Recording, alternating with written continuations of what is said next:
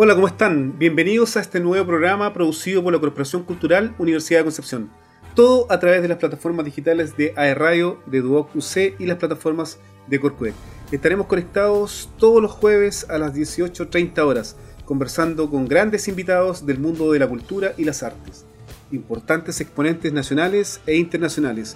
Conoceremos en detalle el trabajo que está realizando la Orquesta Sinfónica y el Coro DEC, y por supuesto, la cartelera de eventos, panoramas y conciertos del Teatro Universidad de Concepción.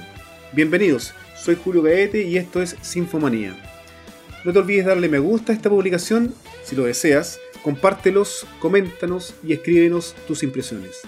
Y antes de comenzar, iremos a disfrutar de una tremenda obra musical a cargo de la Orquesta Sinfónica Universidad de Concepción como parte de la temporada online 2021. Vamos y regresamos.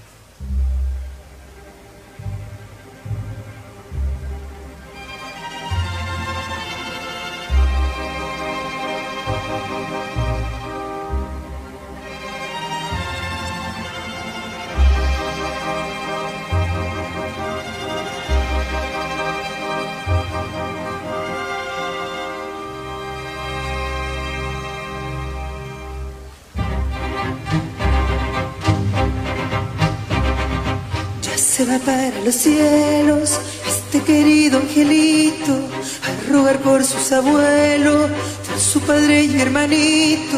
Cuando se muere la carne, el alma busca su sitio, adentro de una amapola o dentro de un pajarito. La tierra lo está esperando con su corazón abierto. Por eso es que el angelito parece que está despierto cuando se muere la carne, el alma busca su centro. En el brillo de una rosa o de un pececito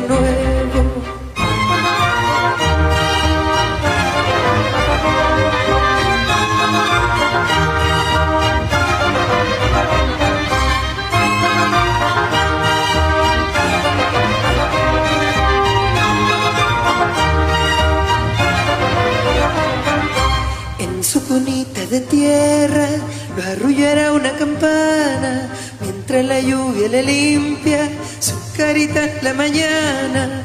Cuando se muere la carne, el alma busca su diana en el misterio del mundo que le ha abierto su ventana.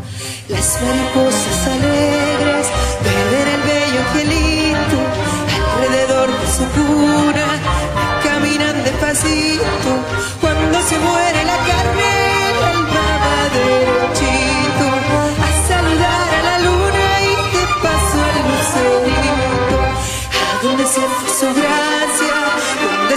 su dulzura, porque se cae su cuerpo como la fruta madura.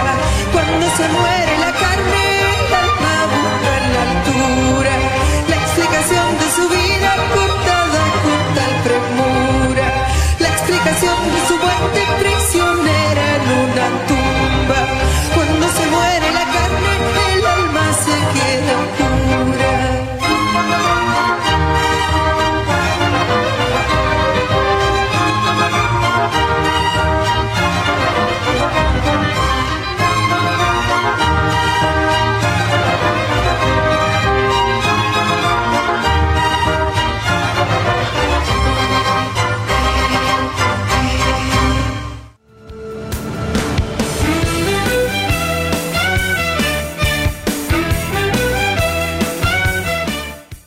ya vamos a dar inicio a esta importante entrevista con un gran invitado que tenemos en el capítulo de hoy. Y vamos a hacer una presentación como, como se debe, ¿verdad? Para nosotros es un gran honor eh, presentar a este invitado con quien conversaremos en el capítulo de hoy. Él es miembro estable de la Orquesta Sinfónica Universidad de Concepción. Eh, en ella toca por más de 20 años su instrumento, que es el corno francés. Ingresó a la Facultad de Artes de la Universidad de Chile a la cátedra con el de, a la cátedra de cornos con el profesor Edward Brown. Integró la Orquesta Nacional Juvenil y Orquesta Juvenil de Santiago. Participó como músico invitado en la Filarmónica de Mendoza y el Festival de Cofes en Cochabamba, Bolivia. Ha sido profesor de corno en la Orquesta Juvenil de Coronilahue, San Pedro de la Paz, Sinfónica Juvenil del Biobío, además de artista del acero. Desde el 2016 es director del Conservatorio Laurencio Contreras, VB, y el 2018 fue director de la Orquesta eh, Sinfónica Regional Juvenil del Biobío, dependiente de la Fundación de Orquestas Juveniles e Infantiles FOGI. Ha dirigido la Orquesta Sinfónica Universidad de Concepción en conciertos de música de película, Navidad, danza y difusión, y el concierto de Violeta Parras y Víctor Sinfónico con arreglos eh, del propio Jaime Cofre. ¿Cómo estás, Jaime? Espero que no se me haya quedado nada afuera. Em, tu currículum es muy extenso, así que bienvenido a Sinfomanía. ¿Cómo estás? Eh, bien, muchas gracias Julio, muchas gracias al equipo ahí por la invitación. Eh, estoy muy contento y eh, con mucha expectación de lo que podamos conversar y de las cosas que puedan ir saliendo. siempre hablar de, de, música es entretenido y yo espero que esta sea una oportunidad bonita para todos, así que estoy muy contento. Muchas gracias. Vamos a tratar de resumir en estos minutitos para, para conversar todo lo que podamos preguntarte porque tenemos mucha. La pauta es grande, así que vamos, vamos de lleno a ello. Bueno, Jaime, ¿qué, tal, ha sido para ti en lo personal este, este último año de confinamiento? Eh, acostumbrado eh, con una agenda muy ajetreada, como ya leímos tu currículum, eh, con prestaciones en, en diversos escenarios, haciendo clases, dirigiendo, y que por cierto tuviste que adaptarlas a las plataformas digitales. ¿Se te hizo fácil, no todo esto? No, no, para nada. Es muy complejo porque la actividad orquestal es una actividad necesariamente grupal, en donde la sinergia cumple un rol fundamental.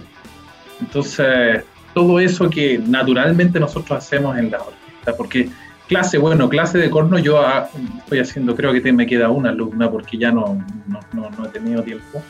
Me estoy dedicando más a la dirección, tengo el trabajo de dirigir la orquesta del Conservatorio Laurencia Contreras, la Orquesta UBB, y la Orquesta Juvenil de Talcahuano, eh, y otras, otras agrupaciones que van saliendo y otros proyectos, pero ha sido eh, realmente complejo, realmente complejo para, para, para mí como director y también como instrumentista, porque hemos tenido que adaptarnos a una serie de de cuestiones que son muy distintas, porque así como armar un ensayo súper distinto, tocar a través del, de micrófonos con los colegas cuando teníamos que grabar para la orquesta también es complejo, es decir, hay un montón de cosas que suceden en el escenario cuando estamos tocando que no las tenemos y tenemos que escuchar un clic y ese clic, eh, no sé, hay, hay otras cosas de articulación. Pero, pero ¿estás familiarizado con, con, la tecnología o, o igual tuviste que partir de, de cero? No, no, no, no, yo, o sea, igual estoy familiarizado, pero en, otras cosas estoy como la abuelita, así hay que que la abuelita no saben prender la tecla. ¿Dónde se prende Zoom? claro, si no, y, de repente no, uno no cacha, y, no, no, así ha sido, de, verdad, ha sido complejo porque el, el, proceso de grabación es estresante y hemos tenido que ir aprendiendo a ocupar programas, edición de audio y todo el trabajo que, que eso implica. Entonces, mm hay, hay, hay mucha, mucha de la, mucho del trabajo que nosotros naturalmente hacíamos que no lo hacemos y hemos tenido que reinventarnos. Entonces, pero al cabo de un año, Jaime, ya, ya estamos arriba, ¿no? Sí, sí, ya estamos arriba, pero uno extraña mucho, uno extraña mucho todo. yo extraño mucho el, poder tocar en conjunto, extraño mucho el, el, poder hacer música con mis colegas, el poder estar en, en el escenario, sin qué más hablar del andar libremente, poder respirar y, todo. Pues entonces ha sido, yo creo, un proceso muy complejo para, para toda la sociedad, pero especialmente, bueno, no sé especialmente solo, pero no es lo que nos corresponde a nosotros para los músicos. Los músicos hemos tenido una, una situación muy, muy triste. Afortunadamente nosotros, claro, estamos bajo el amparo de la, de la universidad, pero hay todo un, un, mundo artístico que, que, ha sucumbido ante esta, ante esta situación. Yo lo único que espero es que esto ojalá vuelva pronto y no sé, pues hay cosas que uno no entiende, como por ejemplo, ¿por qué en un parque nacional hay, no pueden haber 50 personas y en un mall 1500? Exacto no, no, no la vamos a entender nunca. ¿Y por qué nosotros no nos podemos juntar? Pero bueno, ya. ¿Por qué, se abren los, bancos, las tiendas, los malls y no los teatros? Claro, claro, entonces uno no le entiende, de verdad que yo no lo entiendo, de verdad, de verdad que no lo entiendo. Ya hay un montón de otras cosas. Pero bueno, dime. Sí, quiero, quiero llevarte algunos aspectos de tus orígenes. Ya. Nacido, nacido y malcriado ¿dónde? En Santiago, en la República Independiente de Maipú. Ahí, siempre, siempre. Maipú, vamos, Maipú. Oye, y, proveniente de una familia de músicos, ¿no? ¿Cómo te conectas con la música y las partituras? mi, mis papás eh, fueron, eh, mi papá fue músico autodidacta eh, y mi mamá también. ellos cantaban en coro, entonces a nosotros nos llevaron a cantar a, coro desde que éramos chicos, así, o sea, yo que tengo memoria, canté en coro, de verdad no me acuerdo del momento en el que entré, pero sí sé que fue hasta como los 18 años nos obligaban a cantar en coro. Entonces todos los años teníamos que ir a cantar al coro y cantábamos las mismas canciones. Y como fuimos creciendo, eh, primero fuimos sopranos, ¿cierto? después pasamos a contralto, después fuimos tenores y finalmente bajo. Entonces, eso yo creo que fue una experiencia muy importante porque... ¿Un hombre puede ser soprano? Sí, pues cuando uno es chico. Ah, mira. Sí, pues cuando uno es chico, así estoy hablando. Sí. Seis años, uno tiene la voz así, oh, chiquitita, entonces es soprano, las voces blancas. Entonces, eh, yo, yo me pasé por todas las voces, creo que no fui con tantas, pero sí fui tenor, fui bajo y fui soprano. Entonces, eso te ubica dentro de un espectro que es el espectro armónico, ¿ah? que, como que todo el tiempo cuando tú vas cantando de una misma, un mismo grupo de canciones, distintas voces, no sé, yo creo que eso, eso estableció en, mi cabeza una, una, idea armónica. Y um, y después, claro, mi hermano mayor, yo tengo mi, hermano mayor fue el primero que incursionó en, la música, él estudia, él es él toca en la orquesta del teatro de la ópera de Stuttgart. Y eh, él estaba, mientras él estudiaba, nosotros afuera con mi hermano, jugando y todo el asunto, y todo el tiempo empezamos a escuchar música en la casa. Después venía, venía a ensayar el coro en la casa, mi papá se transformó en director del coro. Y posteriormente mi hermano, que también está en la orquesta, que es Claudio, que está en nuestra orquesta, él empezó a estudiar viola y yo quería estudiar guitarra, pero no me dejaban. Y seguía llegando gente de música en la casa, se seguía llenando, venían a estudiar piano y, finalmente entré a estudiar guitarra, pero en el lago Lanal, pues, tirándome en una liana así, se me cortó y dijo, ¡ah! me fracturé el brazo, ¿no? ahí quedó mi carrera de, guitarrista. Y, bueno, y, seguí. Pero, pero, tú, ambos viejos tocaban instrumentos, ¿sí? No, ¿No? No, no mis viejos. Solo vos. Er, eran autodidactas, claro, y solo vos. Mi viejo tenía un vozarrón, pero increíble. Y mi mamá es soprano. Y ellos siempre nos animaron a ser músicos, era, era su máximo sueño. Entonces, siempre nos apoyaron y, buscaron la forma de que nosotros estudiáramos música. Oye, y finalmente, ya, ¿sí? Ya, nos contaste, ya nos contaste que eh, la guitarra, ¿por qué no fue? ¿Pero por qué el corno y no otro instrumento de la fila sinfónica? Mira, mi historia como músico es una historia absolutamente distinta. No es que quiera ser especial, no, pero es distinta. Mira. Quería ser futbolista. claro, no. Mi mamá quería que yo fuera presidente de la República. Menos mal que no sé. Y em, lo que pasó fue lo siguiente: cuando yo me fracturé el brazo y mi carrera de guitarrista se vio truncada, probé con la percusión. Con la percusión. Yo estaba chico, probé con la percusión, estoy en la Católica. No, no podía porque la muñeca me quedó mala. Probé con el bajo eléctrico, con la batería, eh, probé con. Después salí del colegio, estudié sonido, estudié un año de tecnología en sonido, pero el instituto quebró, es verdad, el instituto quebró. Y, cuando ya mis esperanzas de, estudiar se habían desvanecido, yo tenía 20 años, 20 años. Mi hermano llegó con una boquilla de corno, que es el aparatito con el que, no lo tengo acá, pero es el aparatito con el que uno hace sonar el, instrumento. ¿El Claudio? ¿El Claudio o tu hermano? Claudio, no, el ah, Claudio. el Claudio. Claudio Cofre, que también es, que es violista de la Orquesta Sinfónica. Claro, él es el jefe de las violas. Entonces llegó y me pasó el aparatito y me dijo, hazlo sonar durante el verano te espera el profesor en marzo en la Facultad de Arte de la Universidad. Ya, yo le pregunté cómo, y me dijo así, tenéis que hacerlo vibrar. Bueno, el asunto es súper chistoso, ¿ah? porque suena muy graciosa la, la boquilla. Y, eh, y estuve todo el verano ahí soportando las burlas de mi mamá y de mi papá. y, y llegué en, en- en- ¿cómo se llama? En, en marzo y golpeé la puerta del décimo piso de la Facultad de Arte y sale mi profesor y yo le digo, profesor, yo soy Jaime Cofré, soy hermano de Claudio y supe que usted me va a aceptar como alumno. Yo no di mi examen. Oye, espérate, Claudio ya estudiaba viola. Sí, Claudio ya estaba. De hecho, Claudio estaba en. Sí, Claudio casi había entrado a la sinfonía. Y ahí el profesor me dice: Oh, veo que tú cerrás mi experimento. Ah, porque él es gringo, ¿cachai? Entonces el profe, claro, el profe, y me dijo: Tú se vas a hacer mi experimento. Experimento porque finalmente yo tenía 20 años, 20, porque uno empieza súper chico.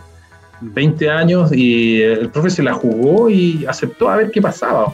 Y afortunadamente, bueno, después igual harto esfuerzo, yo estudiaba todo el día, pero todo el día yo me iba a las 7 de la mañana y me devolvía, llegaba a mi casa a las 10 de la noche y de las todas las horas que yo estaba ahí estudiaba por lo menos 8 horas. Estudiaba mucho, es verdad, sí. Oye, yo era oye, Jaime. más viejo de Santiago y el que menos tocaba. Una vez, una vez me acuerdo que acompañamos a la orquesta a una de esas giras que se hacían por Ñuble y yo vi a tu mamá que, que estuvo ahí en, en uno de los conciertos que a ti te tocó dirigir. ¿Te acuerdas que era, cómo se llamaba ese programa de que era como de Eh. música latinoamericana? Ah, sí, el programa Eh, de, de- de- de música chilena, creo que era el de que después se hizo danza, con ese mismo, sí. Sí. sí mi- Ella te mi- gustaba ir a verte, ¿no? Es que, es que mi mamá, mi mamá siempre, aparte que yo fuera presidente de la República, ella siempre quiso que, que yo fuera, o que alguno Oye. de sus hijos fuera. Ah, ¿qué pasó? Oye, oye, eh, el equipo de producción fue a Pinto. ¿Fue a Pinto? Fue a Pinto, fue a Pinto. No, me están deseando. Te queremos mostrar un video, mira. El equipo lo va a poner aquí. eh. Lo va a poner en off aquí el equipo de, de producción para sorprenderte con un. No, me están deseando. ¡Oh, mi mami! Mi- Hola Julio, ¿qué tal? Hola Jaime, qué gusto de, de saber que te están entrevistando una vez más en las grandes cadenas internacionales televisivas y radiales. Eh, y respondo inmediatamente la pregunta que me hizo Julio. ¿Qué significa mi hermano? Bueno, mi hermano musicalmente yo creo que es uno de los grandes aportes musicales de Chile. ¿Ya? Un buen director, gran compositor, ¿cierto? Tiene mucha historia musical eh, también como director y como profesor de corno. Eh, eres un gran rockstar para mí, tienes todo, imaginación, eh, mucha simpatía para, para lograr entregar lo que tú quieres. Y eso, ¿qué más puedo decir? Eres un rockstar para mí y te quiero mucho hermano. Aquí está mi mamá, mira, te va a mandar un saludo. Jaimito, la verdad que yo te puedo decir que yo te quiero mucho. Y también te admiro mucho por lo que tú haces. ¿ah? Te encuentro un gran profesor, tienes muy buena. Y, ojalá, te deseo de todo corazón que tu ángel que tienes nunca lo pierdas. Yo te quiero mucho, Jaimito, y te admiro también. Eso sería todo. Chao. Qué bonito, ¿ah? Mira, Hola papá, mira. espero que tu entrevista eh, vaya súper bien y que lo estés pasando bien. Eh, yo quiero agradecerte por, por haberme inculcado, por haberme adentrado al, al ambiente de orquesta, a la música orquestal, que es lo que en este momento es lo que más me gusta hacer con el cielo. Y, y siempre vas a estar dentro de ese recuerdo, de ese recuerdo orquestal, porque tú fuiste el que, el que me guió y el que me sigue guiando por este camino. Y ojalá siempre tocar contigo, ojalá siempre estar bajo tu batuta y que sigamos creciendo los dos eh, a la misma vez, así como lo hemos hecho hasta ahora. Estoy segura que así como dejas un, un recuerdo muy importante en mí y muchos aprendizajes en mí, eh, estoy segura que así también es con los chiquillos que han estado bajo tu batuta. Eso, te amo. Oye, me dieron un golpe bajo, viejo. Qué bonito, ¿ah? Qué bonito.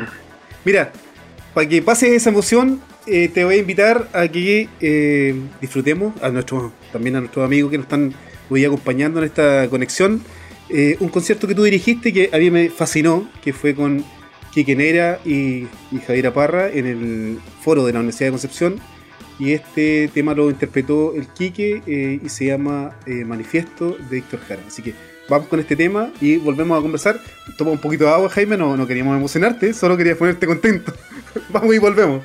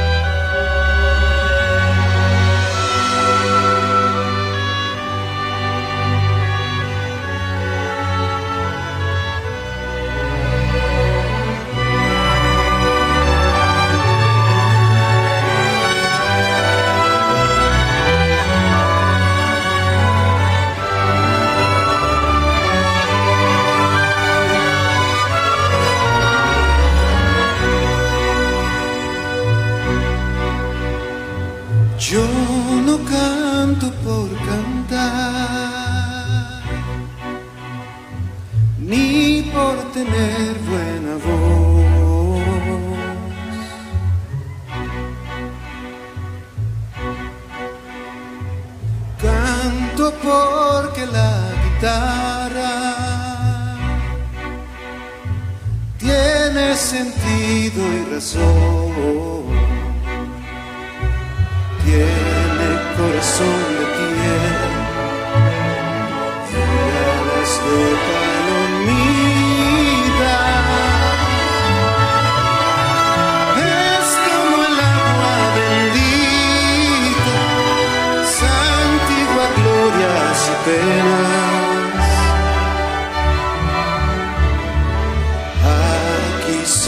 Encajó mi canto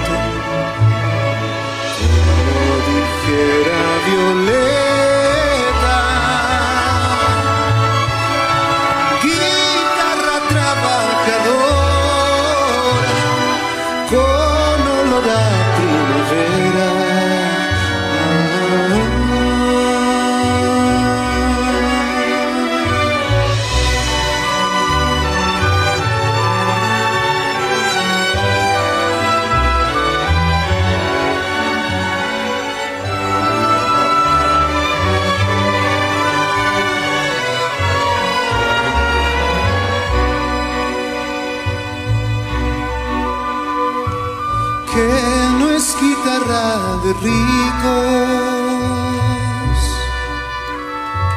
ni cosa que se parezca.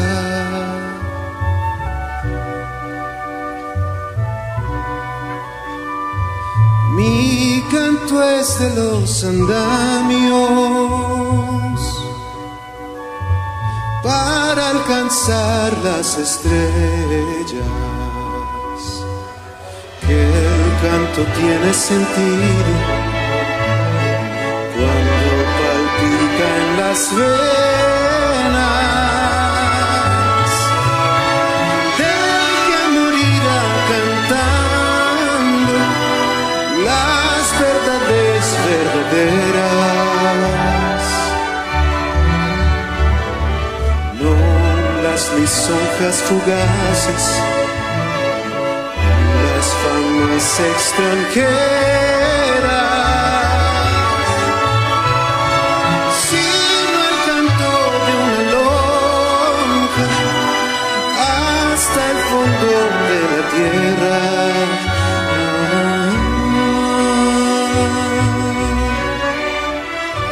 Ahí donde llega todo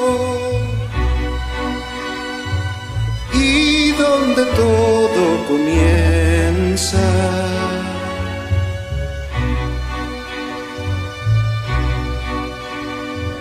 Canto que ha sido valiente, siempre será canción nueva, siempre siempre será canción nueva. Siempre será canción nueva.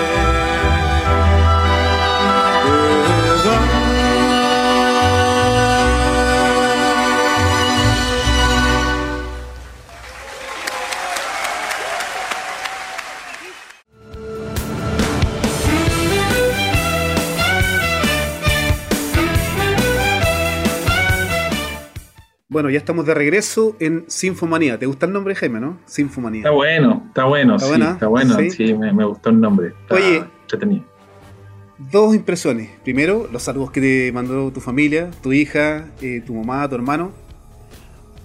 Eh, mira, eh, mi familia es, es de lo, es lo más importante que yo tengo, ¿cachai? O sea, tener a mi mamá con nosotros mi mamá tiene 150 años. Ah, no, mentira. mi mamá tiene 80 y 88 años. Oye, oye, oye, cuando escuches, cuando escuches esto te va, te va a tirar la oreja. sí. No, mi mamá es un, es un, tesoro, mi vieja. Mi vieja es lo más buena onda que hay. Súper entretenida, súper graciosa. Y imagínate tenerla con nosotros. Mi hermano, bueno, todos conocen a mi hermano. Eh, mi hermano, eh, mis hermanos juntos, bueno, él y David son, son, son un soporte, son, son lo que yo más quiero a mi familia. Hoy, de mis hijas, mi hija aquí que me habló. Eh, yo tengo tres hijos.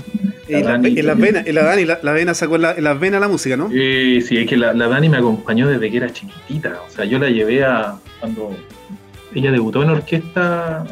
No, en realidad había tocado, creo que en, una, en la orquesta Semillero, pero fue a la orquesta de Talcahuano. Y desde esa, de ese día siempre andamos juntos a todos lados, ¿cachai? Con, con, ella, el 2013. El 2013 fue, fue que ella entró y ella es muy talentosa, muy talentosa. Ahora está estudiando pedagogía en música en la UDEC. Mira, Así Oye, Jaime. Bonita eh, sorpresa.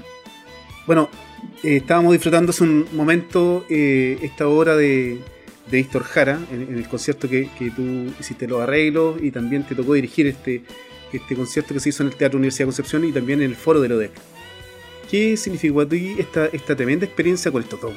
También tremendos cantantes eh, a nivel nacional y, y tú estar ahí en la batuta junto a la orquesta.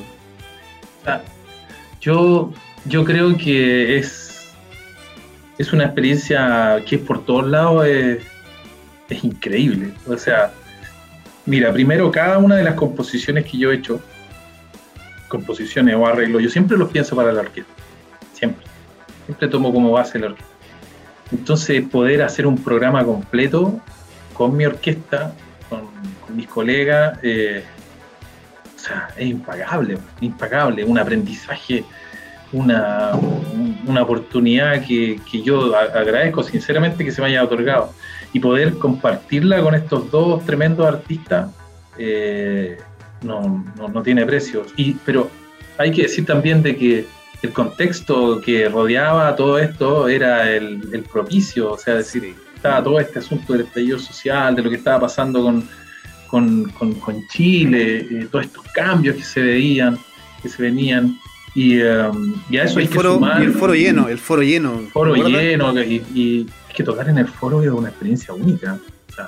Tocar y, dirigir es una experiencia única. Eh, entonces yo, ese era mi tercer encuentro con el foro, porque había tenido encuentro con el foro para música de película, eh, para Navidad y también con esto.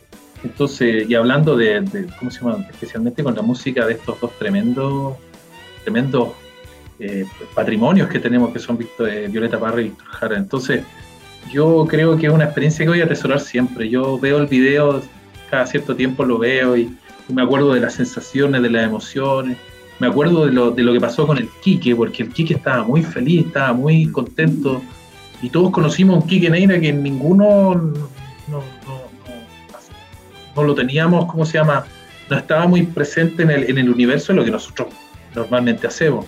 Y apareció con esta calidez, con esta, eh, con esta, ¿cómo se llama? esta tremenda calidad, tremenda calidad vocal. Y sí, o sea, o sea, yo, yo, yo te digo, fue un tremendo eh, aporte al, trabajo, porque le dio, le dio ese, esa, esa calidez. Por ejemplo, te recuerdo a Amanda, Luchín. Sí, entonces, y, y, todo lo demás, y para qué hablar de la Javiera, ¿ah? la Javiera con esa energía y todo el power y y, poder hacer un homenaje y, tener un representante de la familia del homenajeado en el escenario. Yo creo que por todos lados fue una de las experiencias más, más emocionantes que he tenido. bueno. A propósito de, a propósito de experiencia, ¿qué, recuerdas de tu primera vez junto a la Orquesta Sinfónica cuando llegaste por ahí por el 2000, ya casi 21 años? Mira. ¿Te acordás, no? Para, para serte bien honesto, lo primero que yo recuerdo de mi contacto con la orquesta fue. Me va a parecer, va a parecer muy cliché lo que te voy a decir, pero es que fue así, ¿qué le voy a hacer? Eh, yo había venido a, a tocar un programa eh, que fue La Urraca Ladrona y una y me volvieron a llamar. Y yo feliz volví a llamarme, ese tiempo yo era extra, el año, estoy hablando del año 97. 97. Ahí venías, venías como extra, ¿no? Sí, yo venía como extra y de ahí salió la idea de los extras permanentes hasta que finalmente eh, por concursos el concurso se hizo mismo. Pero estábamos en el escenario y de repente eh, entra una, un- una niña corriendo por el fondo del, teatro y venía corriendo con una sonrisa así, pero y, y me mató, me mató. Y ahí, ahí fue cuando conocí a la PAMI. Y me mató. ¿cachai? Claro, sí, no, me mató. Y ahí yo. Así que es- ese, ese es el primer, el primer recuerdo que yo tengo con la orquesta esa. Porque fue, fue, muy, fue muy bonito. Y musicalmente, claro, yo venía de haber tocado con la Orquesta Nacional Juvenil y de haber tocado con la Orquesta Juvenil de Santiago y también había tenido la oportunidad de estar con la Filarmónica y la Sinfónica en algunos conciertos, pero estar permanentemente trabajando con un conjunto es de un aprendizaje Sí. mayúsculo. Entonces, eh, yo creo que hay, hay muchas experiencias que para mí, como músico joven, entre comillas, yo estoy hablando como cornista joven, pero como músico Sí. viejo, ¿eh? te recuerdo que yo empecé a los 20 años y mi experiencia me dice que si yo pude, cualquiera puede, ¿cachai? Entonces, es verdad. Entonces, han sido muchas cosas porque yo tuve mi primera gira profesional, tuve mi primer contacto con, no sé, con la sinfonía. Yo recuerdo el día que tocamos la consagración de la primavera, yo me yo no, no sabía dónde estar parado, ¿cachai? Fue como, ah. O cuando tocamos la quinta Mahler, esas emociones que son, son tan, no sé, po, sinfonías que son se tocan poco porque la orquesta es tan grande, no, son, son recuerdos imborrables. Y a propósito de gira, Jaime, eh, ¿qué recuerdos tienes de, de- de este proceso de, de internacionalización de la orquesta sinfónica y, y- y, bueno, la participación en México, en diferentes ciudades de México? ¿Cómo, cómo la viste? O sea, para mí fue especial por todo, por todos lados. ¿ah? Eh, primero porque eh, iba a una obra que, que era arreglada La- la por, mí, la abertura. La, la abertura. Claro, fue un tremendo, un tremendo honor de que se considerara, que se considerara y que se tocara en todos los conciertos. Y, eh, y fue, fue muy lindo en ese sentido. Y creo que la, la orquesta fue súper bien recibida por el público, por, por, todos los especialistas. Tuvimos la oportunidad de conocer un- una sala espectacular en la universidad y en, La UNAM. de la UNAM, ahí en, eh, ¿cómo se llama la, la capital? Ciudad de México. Y poder conocer toda esta cultura y hacer este intercambio cultural con los chiquillos del- de allá de, de- de México, creo que es una oportunidad que la orquesta debe, debe poder realizar, porque son la- las cosas que hacen crecer a los conjuntos artísticos, pero también son es, es la manera de difundir eh, los quehaceres de la música nacional eh, en otras partes. Entonces, creo que la internacionalización de la orquesta era, era una deuda, una deuda que la orquesta tenía pendiente. En este último periodo se hicieron varias visitas, pero parciales, a Brasil, eh, a México también había ido una avanzada, pero Sí. la orquesta como, como, como ente total nunca había salido del país. Entonces estar en este en esta eh, verdadera eh, verdadero desafío, el primer desafío, creo que fue, fue memorable. Yo creo que ha sido una de las cosas más. Es que todo, ¿cachai? Todo con la orquesta es, es bonito, todo con la orquesta es lindo. Así que. Bueno, ya, ya hemos conocido tu, ya hemos eh, conocido tu, tu faceta de, de cornista, de director, pero también eh, cuéntanos eh, cómo, cómo si- significa para ti este proceso de composición a propósito de Jin Jin, una, una composición que tú hiciste eh, en homenaje a, a Gabriela. Y mira, yo, yo veo la, la composición. eh, a mí me, me- no, no me gusta eh, tildarme de compositor porque yo no vivo de la composición, o sea, yo creo que para ser compositor hay que vivir de ella. Pero me gusta componer, así que yo siempre digo que soy un músico que compone, que le gusta componer. Igual pongo ahí compositor. Y, Pero, Crédito. claro, los créditos.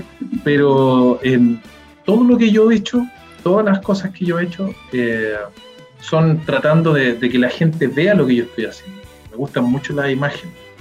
Entonces, eh, así fue cuando lo hice con La Flor del Encanto, que la dediqué a la PAME. Así fue cuando lo hice con las tres imágenes para orquesta, que es oboe y orquesta de cuerda y arpa.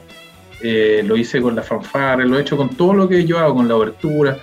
Pero el Jin Jin fue producto de una impresión, porque en el 2005 el gobierno, eh, ese entonces, creo que era Ricardo Lago, decidió repatriar los restos de Jin Jin desde Petrópolis. Eh, hasta ese momento yo te, te reconozco no tenía idea que Gabriela Mistral había tenido un hijo. Eso, eso quería poner en contexto. Jin Jin, hijo de Gabriela Mistral. Claro, se llamaba Juan Miguel Godoy. Y yo no, no sabía que, que, que Gabriela había tenido un hijo.